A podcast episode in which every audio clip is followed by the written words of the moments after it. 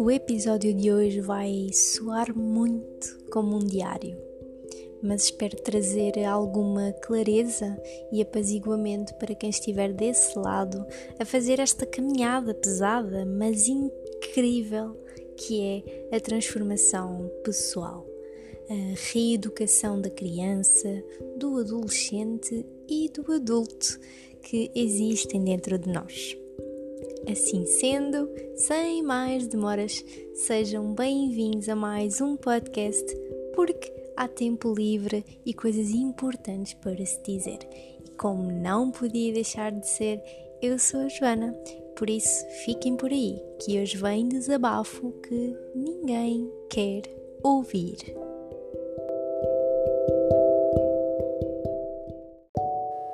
Pois é, eu andei desligada do mundo digital por uns dias, ou pelo menos tentei, porque a vida por vezes surge mais desafiadora do que prevemos e assim tem sido por aqui com a vossa host.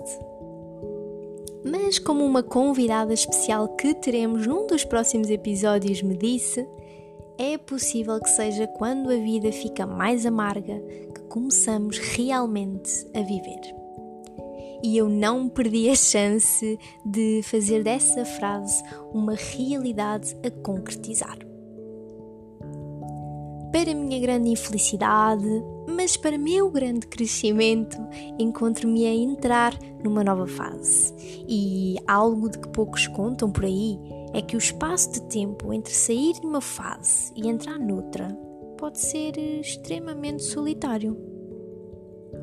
Já reforcei isto em episódios anteriores e vou continuar a fazê-lo porque não estaria a ser totalmente verdadeira convosco se vos dissesse que o processo de mudança é um campo de girassóis belos e no seu auge cíclico. Mas a verdade tem sido exatamente esta.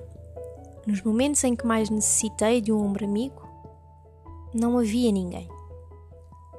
Aliás, foi apenas recentemente que me deparei comigo mesma a revistar o meu arquivo Excel mental de pessoas seguras para me darem a mão nos dias em que a palavra esperança não existia mais no meu vocabulário e chegar à fria e dura conclusão: Joana, estás por tua conta.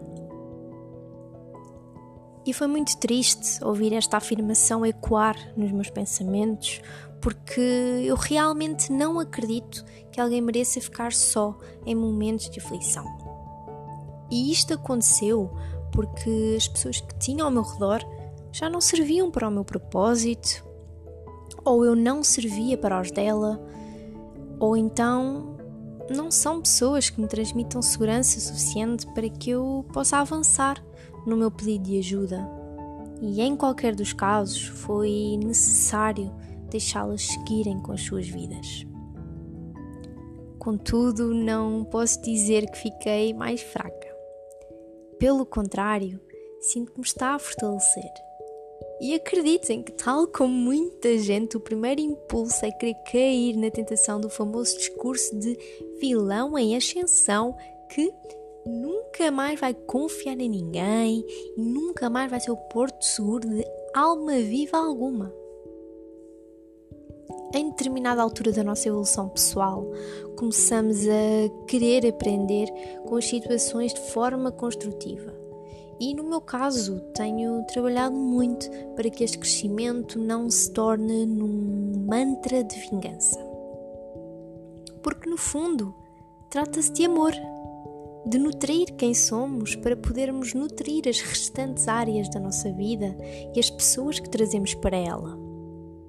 Claro está que, e daí eu ter colocado a palavra abismo para nomear este episódio, esta é uma viagem que, nas alturas em que realmente vemos tudo o que amamos e adoramos dissipar-se das nossas mãos, pode fazer-nos questionar se vale a pena sequer continuar, porque é cansativo. Parece que tudo porque trabalhamos e lutamos fica só para um cafezinho de meia hora depois de termos limpo afincadamente a casa inteira o dia todo. E lá está. Vale a pena.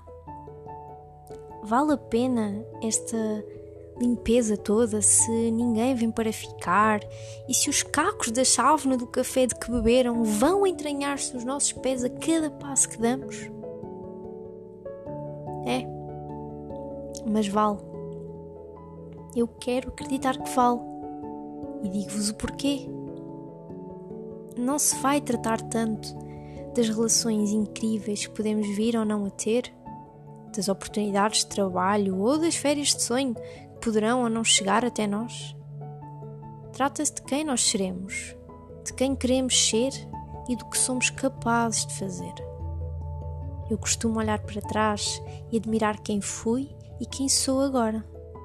E apesar destes encontros tristes com o abismo, percebo que me manter por aqui tem sido uma boa escolha, porque sem mim aqui eu não perceberia o meu potencial.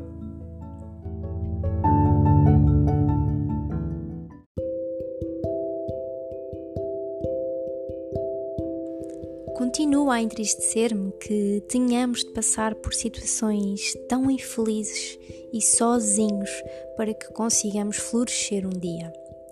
Mas enquanto assim for, que ganhemos aos poucos a sabedoria necessária para fazer crescer o amor por nós mesmos e pelos outros, ao invés do ódio e da vingança.